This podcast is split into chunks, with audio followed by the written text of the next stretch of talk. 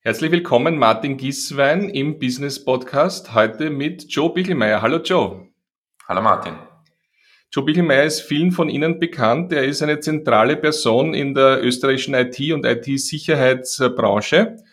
Er ist der Chef von Icarus, der führenden Security-Software-Firma. Er ist aber auch sehr viel engagiert in Ehrenämtern. Digital City.wien Mitbegründung, ICT Austria, Fokus auf österreichische IT-Dienstleister. Und nicht zuletzt in der Cybersecurity Austria, wo in Österreich und international Nachwuchskräfte herangebildet werden rund um das Thema Security. Heute sprechen wir sehr stark um das Thema Datenschutz. Schutz der persönlichen Daten. Wie schaut es da in Österreich aus? Wie schaut es in Europa aus? Und vielen Dank, dass du dir die Zeit nimmst, Joe. Sehr gerne. Vielen Dank, dass du das Thema aufgreifst, weil es eines ist, mit dem wir uns wirklich ernsthaft auseinandersetzen sollten, weil natürlich nicht nur uns unser persönlicher Schutz und unser persönlicher Datenschutz von diesem Thema sehr stark tangiert wird, sondern vor allem auch, weil wir uns überlegen müssen, wie wir uns als Gesellschaft organisieren, mit diesen Datenschutzmaßnahmen umgehen, äh, ohne allzu viel von unserer Wettbewerbsfähigkeit von unserer Innovationskraft zu verlieren. Dann schauen wir mal genau dort hinein. Wir haben ja seit 2018 mit der Datenschutzgrundverordnung von der Europäischen Union ein sehr starkes, äh, international auch einzigartiges Datenschutzregime. Äh, was bringt es den Konsumenten, dass sie jetzt äh, super geschützt sind, zumindest laut dieser Regelung? Das ist die wirklich beste Frage, die man in dem Zusammenhang stellen kann. Äh, weil die Antwort dazu wirklich ernüchternd ist. Für die, für die Konsumenten bringt es leider sehr, sehr wenig. Natürlich gibt es Verbesserungen, natürlich führt es dazu, dass Firmen gezwungen werden, sich verstärkt den Kopf darüber zu zerbrechen, wie sie den Schutz äh, von personenbezogenen Daten, von Daten grundsätzlich äh, gewährleisten. Aber, und das sieht man einfach gut gemeint und ähm, vielleicht doch nicht so ideal umgesetzt. Äh, es merkt jeder von uns, gleich ob er soziale Medien nutzt, ob er andere Services im Netz nutzt, ähm, dass die meisten oder fast alle Anbieter äh, jene Überlegungen, die ihnen der europäische Datenschutz aufzwingt, äh, recht einfach damit umgehen, indem sie die Entscheidung oder die Befugnis, unsere Daten äh, zu verarbeiten, einfach auf uns User zurückführen, auf uns abwälzen. Wahrscheinlich hat es jeder von uns schon einmal erlebt, äh, dass wenn er eine Google-Suche startet, wenn er äh, andere Service im Netz starten will, dass er Datenschutzbestimmungen zustimmen muss, dass er neuen Richtlinien zustimmen muss, dass er grundsätzlich äh, schwer verständlich für uns und für, für die allermeisten von uns äh, Regelungen zustimmen muss, dass er das Service überhaupt in Anspruch nehmen darf. Und das war ganz sicher nicht im, im Sinne äh, der Datenschutzgrundverordnung und, und der Intention, diese Datenschutzgrundverordnung zu schaffen.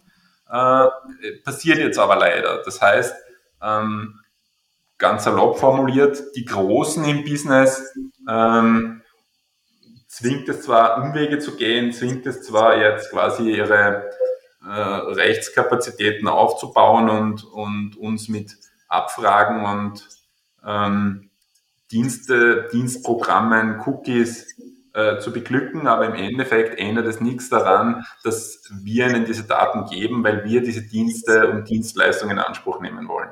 Genau, weil ich mache die Webseite auf mit der Intention, da was zu lesen und äh, klick einfach die Cookies weg, lese mir das auch meistens gar nicht durch und, äh, und bin dann in dem Regime, das vorgegeben ist. Und ich glaube, du hast es schon ein bisschen angetönt, einem großen Unternehmen äh, fällt es leichter, diese, dieses Reglement auch äh, rechtskonform durchzuführen. Aber wenn ich das als ein kleines Unternehmen, ein österreichisches, zehn Leute, 50 Leute maximal Mitarbeiter, wenn wir da jetzt ein neues Service, eine neue Webseite machen, dann ist das natürlich eine Herausforderung, weil wir uns das sehr genau anschauen müssen. Was hat, was, was ist der Impact von dieser, von diesem Datenschutzgedanken nach gegenwärtigen europäischen Muster für die Wirtschaft? Ja, gerade für kleinere Unternehmen, aber auch große Unternehmen führen diese Regelungen natürlich zu Verzögerungen, zu erheblichen Mehraufwänden, die man mit der Intention, unsere Daten und uns als Nutzer zu schützen, begründen kann und sagen kann, ja, das ist richtig, das macht Sinn, aber vielleicht ähm, sollte man sich auch überlegen, wie kann man es vereinfachen, gerade für Unternehmen, die äh, vielleicht nicht diese Ressourcen haben, die die Großen der Branche haben, auf der einen Seite, auf der anderen Seite. Äh, vielleicht sollte man sich auch überlegen, stärker über Datennutzkonzepte nachzudenken. Äh, der Fokus auf den Datenschutz hat meines Erachtens leider auch dazu geführt, dass man wirklich zu wenig auf die Anbieterseite, nämlich die auf der europäischen, auf der kleinteiligeren oder kleinteilig organisierteren Unternehmensstruktur in Europa äh, berücksichtigt hätte, äh, weil es für kleineres Unternehmen in Europa, in Österreich natürlich ungleich schwieriger ist, all diesen Verpflichtungen nachzukommen. Und, und das ist ein bisschen ein Henne-Ei-Problem, wir natürlich nicht diese Attraktivität, äh, diese fast zwingende Notwendigkeit äh, erreichen können, dass Anwender allem und jedem zustimmen, nur damit sie unsere Dienste und Services nutzen können. Und da sehe ich schon noch erheblichen Nachholbedarf, ähm, vor allem im Mindset. Also ähm, die Datenschutzkeule wird recht schnell ausgepackt und ich verstehe auch, warum die recht schnell ausgepackt wird, weil wir, wir alle dieses Gefühl haben, äh, den Großen eigentlich mehr oder weniger ohnmächtig ausgeliefert zu sein und das sind wir auch. Ja? Ähm, und die Leidtragenden sind in dem Fall eben die kleineren, mittleren Unternehmen in Europa, in Österreich, ähm, die mit ihren Produkten, mit ihren Dienstleistungen äh, erhebliche Mehraufwände auf sich nehmen müssen, um diesem Gesetz Genüge zu tun.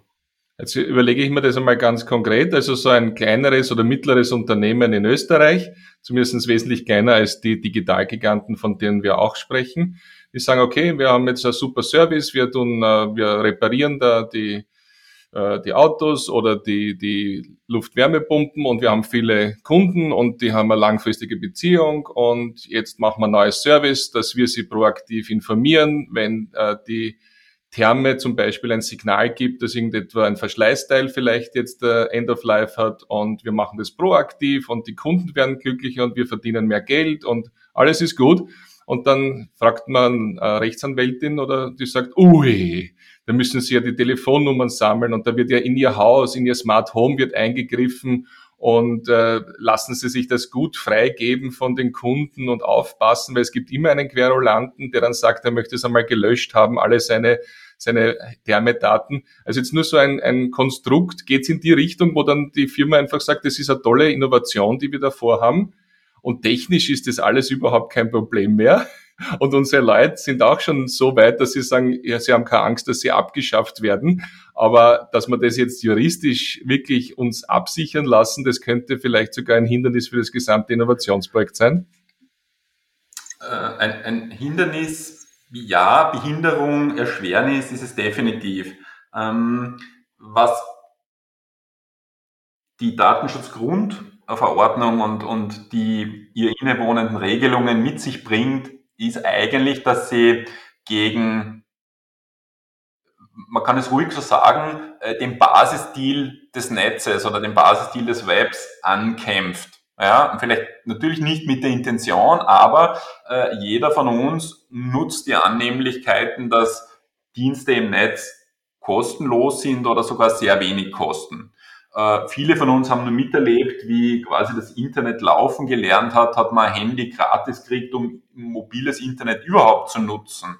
Ähm, das, das sind alles Dinge, die wir als Annehmlichkeiten sehr gerne annehmen und in Anspruch nehmen, ähm, ohne uns über die Konsequenzen äh, tatsächlich klar zu sein oder selbst wenn man jetzt irgendwie nur so im Hinterkopf hat, na ja, hm, was könnten das jetzt datenschutzrechtlich bedeuten oder was könnten das jetzt für mich, für meine Zukunft, für die Zukunft meines Unternehmens oder die Daten meiner Kunden, die zukünftige äh, äh, Datenhaltung meiner Kunden oder meiner Daten betreffen, ähm, dann, dann wird es für uns Menschen ganz, ganz schwer, da Abschätzungen zu treffen, die uns jetzt vielleicht in dem Moment dazu führen würden, wirklich zu sagen, halt, Ähm, möchte ich jetzt zwar wissen, aber in Summe tue ich es nicht oder nehme ich es nicht in Anspruch, äh, weil mir wesentlich mehr Nachteile daraus erwachsen, als äh, mir das im Moment vielleicht bewusst ist.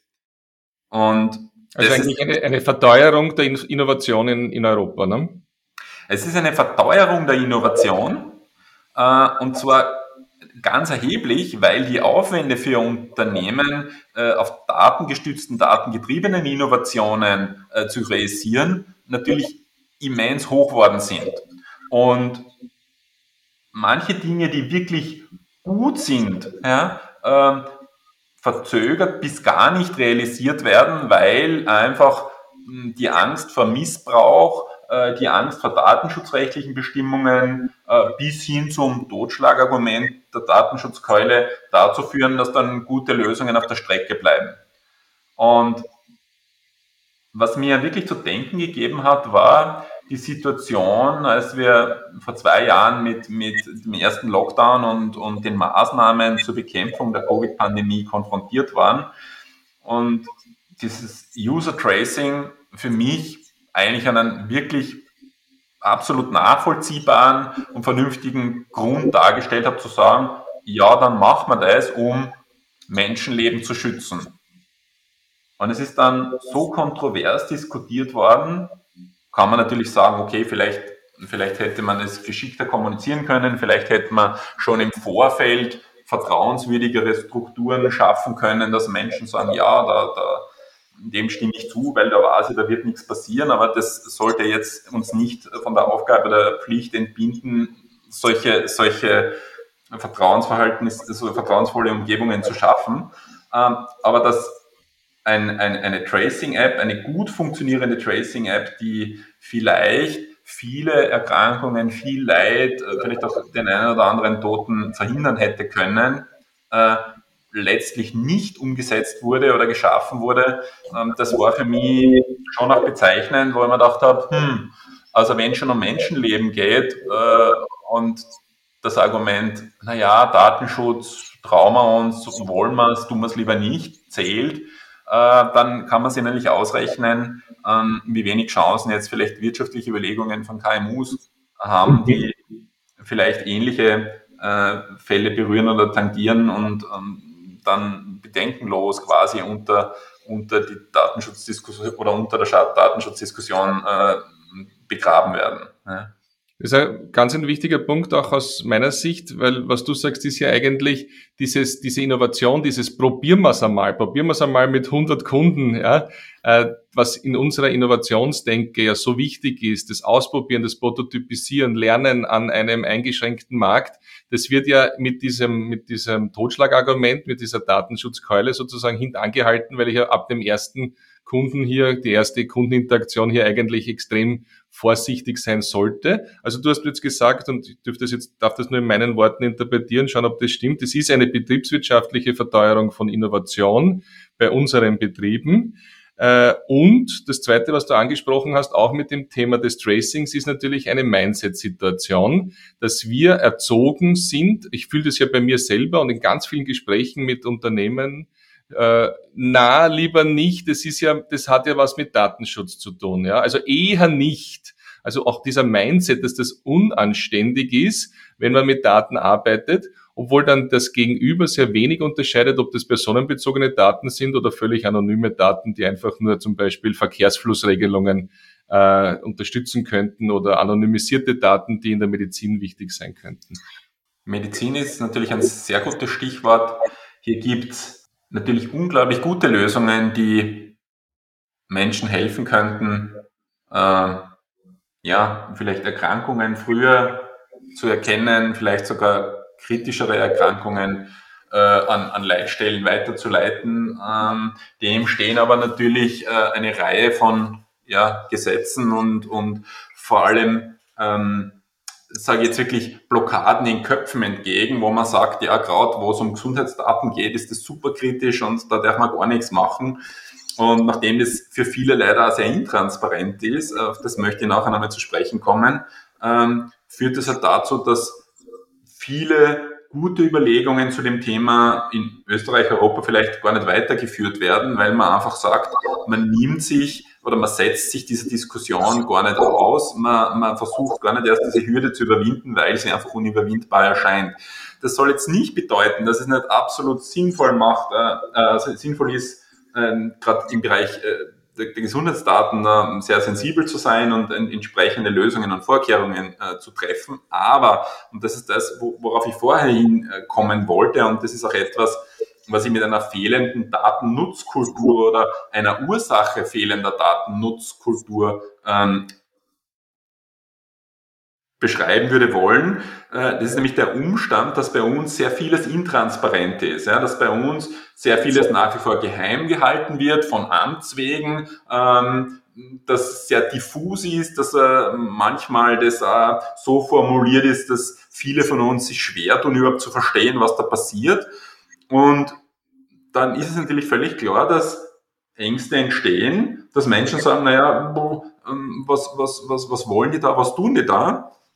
Ähm, ich, ich habe sehr gute Literatur zu dem äh, Thema in, in den Werken von Viktor Meyer-Schönberger und Thomas Ramke gefunden, das Digital und die Machtmaschinen, wo die sehr gut aufgelistet haben, dass gerade in Regionen Europas, wo äh, wesentlich transparenter ist, welche Daten der Staat hat, wie mit Daten in der Gesellschaft umgegangen wird, insbesondere Schweden, auch die Anzahl jener Startups, die im Bereich Social Media, Internet, datengetriebener Ökonomie äh, am höchsten und erfolgreichsten ist. Und das ist für mich schon ein klarer Indikator dafür, dass es absolut Sinn macht, uns zu überlegen, äh, wie gestalten wir denn den Zugang zu Daten? Äh, wie, wie, wie schaffen wir ein Umfeld, in dem wir als Anwender, als Anbieter ähm, einander so weit vertrauen können, äh, dass wir wissen, okay, ähm, ein Missbrauch äh, würde äh,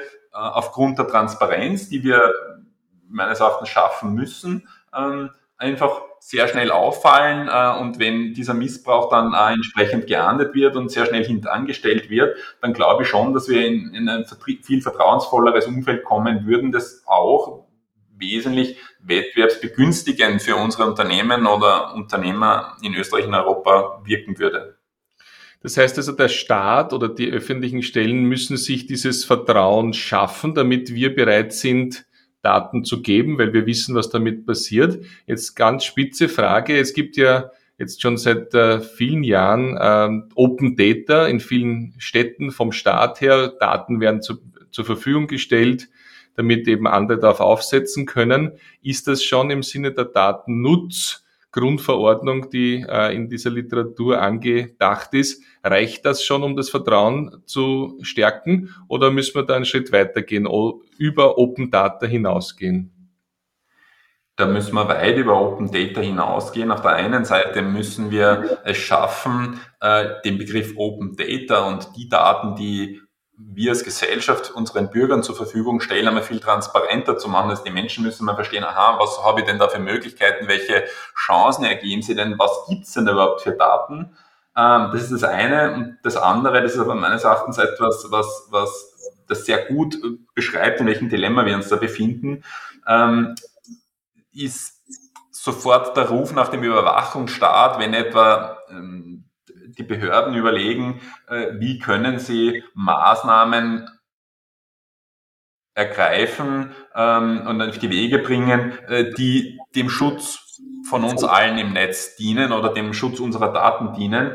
Ähm, da, da sind wir ganz, ganz schnell beim, bei, bei ja, Bundestrainer und der damit anhängigen äh, Datenschutzdiskussion, Überwachungsstaatdiskussion. Ähm, und da glaube ich, dass man von beiden Seiten einfach wirklich wesentlich geschickter agieren muss, viel äh, kooperativer, kommunikativer aufeinander zugehen muss, äh, auch viel transparenter werden muss auf, auf, auf beiden Seiten äh, und hier Ängste und Vorbehalte abgebaut werden müssen. Ähm, weil wenn uns das nicht in, in diesem Segment und in dieser Spitze gelingt, wird es uns in anderen Bereichen auch nicht gelingen. Und das ist vielleicht eine, ein, ein guter Anlassfall, um uns zu überlegen, wie schaffen wir dieses vertrauensvolle, diese vertrauensvolle Umgebung, wo wir, wo wir offen aufeinander zugehen können, wo wir gemeinsam Chancen sehen und wo aber auch klar für alle ist, was passiert denn mit den Daten, ja, wo transparent ist, äh, was passiert, was passiert nicht, wie wird sichergestellt, dass es zu keinem Missbrauch kommt. Ja. Und das ist, da bringe ich wirklich gern immer die, die, die, die, die Analogie, äh, der Autobahnpolizei. Jeder von uns möchte, dass wir möglichst breitbandig angebunden sind. Jeder von uns möchte, dass wir äh, möglichst viele Dienste nutzen können, dass wir möglichst viel Wohlstand generieren können, möglichst viel Freude, was immer aus, aus, aus diesen Diensten ziehen können. Ähm, aber die allerwenigsten ähm, wollen ernsthaft, dass es da auch ein Regulativ gibt, ähm, das dafür sorgt, dass wir diese Dienste, diese, diesen Wohlstand in irgendeiner Form absichern können. Das ist ungefähr so, wie wenn ich im Autobahnpolizei mir wünsche, ja, aber die dürfen dann nur mit Fahrrädern Dienst tun. Das wird halt nur bedingt funktionieren, ja. Und wenn ich ihnen entsprechende Ausrüstungen, Möglichkeiten äh, einräume, dann äh, sollte das eben transparent passieren, dann sollte das ähm, so passieren, dass die Menschen das mittragen und verstehen und sagen, ja klar brauchen die das und es gibt entsprechende Prüf- und Kontrollinstanzen, mit denen gewährleistet wird, dass dann nicht eben ähm, Dinge entstehen oder, oder auch nur, nur, nur Überwachungsszenarien in den Köpfen der, der Bürger entstehen, ähm, sondern äh, dass für jeden klar ist, warum das notwendig ist und warum es das braucht. Äh, dann haben wir, glaube ich, auch schon einen wichtigen Schritt in die Richtung äh, möglicher Datennutzszenarien dann, ja, weil dann Bürger vielleicht wieder anfangen, dem Staat, Behörden, aber auch großen und kleineren Unternehmen so weit Vertrauen entgegenzubringen, dass sie sagen, ja, ähm, ich, ich, ich vertraue darauf, äh, meine Daten bereitzustellen, weil ich auch darauf vertrauen kann, dass es A, transparent für mich oder für Prüfinstanzen ist, wie diese Daten verwendet werden und B, ähm, im, im Missbrauchsfall hier sehr, sehr schnell ähm, sehr effizient eingegriffen und regulierend äh, äh Schaden abgewendet werden kann oder minimiert werden kann. Jetzt regst du natürlich meine Umsetzungsfantasie gleich an und wollte mir das nur bei dir verproben, ob ich da richtig denke. Also jetzt ganz äh, fiktional gedacht, wir bräuchten sowas wie ein Citizen Data Portal, wo jeder von uns äh, sich einwählen kann, schauen kann, was äh, von ihm wo gespeichert ist im, im öffentlichen Bereich und auch welche Behörde oder welche Person aus dem öffentlichen Bereich, vielleicht mit einer Nummer, ähnlich wie bei der Polizei, auch darauf zugegriffen hat. Das heißt also, wer im Hintergrund das verwendet. Und das ist jetzt sozusagen die Negativsicht und die Positivsicht wäre, den Nutzen darzustellen. Ähnlich wie, weiß ich, ich kenne das von der Krankenversicherung, die sagt, also wir haben so und so viel für sie geleistet oder in dem Fall ihre Daten haben dazu geführt, dass dieses Medikament erzeugt wurde, was ganz eine individuelle Heilung für x Personen äh, in Aussicht stellt. Also bin ich da zu weit in der Fiktion? Na, das geht schon in die richtige Richtung. Das ist das ähm, mit diesem Portal alleine aber nicht getan ist, ähm, ist auch klar. Ja. Erstens, wenn man, wenn man so zentrale Stellen schafft, wo ich als Bürger darauf zugreifen kann, habe ich natürlich sofort wieder das Gegenargument, ja, aber dann können es andere auch und äh, die, die, der Zugriff dieser anderen gereicht mir vielleicht zum Nachteil oder möchte ich nicht, dass äh, darauf zugegriffen wird. Ähm, ich, ich glaube, dass das einfach nur äh, Stein des Anstoßes äh, von Diskussionen und vor allem eines Prozesses sein muss, wo wir zukünftig über Datenschutz Bestimmungen und Bestrebungen auch gleichwertig mit Datennutzbestimmungen und, und Überlegungen äh, operieren sollten und nicht nur uns überlegen, ah, um Gottes Willen, wie kriege ich denn das alles sicher? das ist, das sind wir uns eh alle einig, dass wir nicht wollen, dass es da zu einem Missbrauch kommt. Äh, aber aus diesen Schutzüberlegungen her äh, vielleicht viele Möglichkeiten, viele Nutzoptionen einfach begraben werden oder, oder, oder sehr, sehr, sehr schwierig gemacht werden.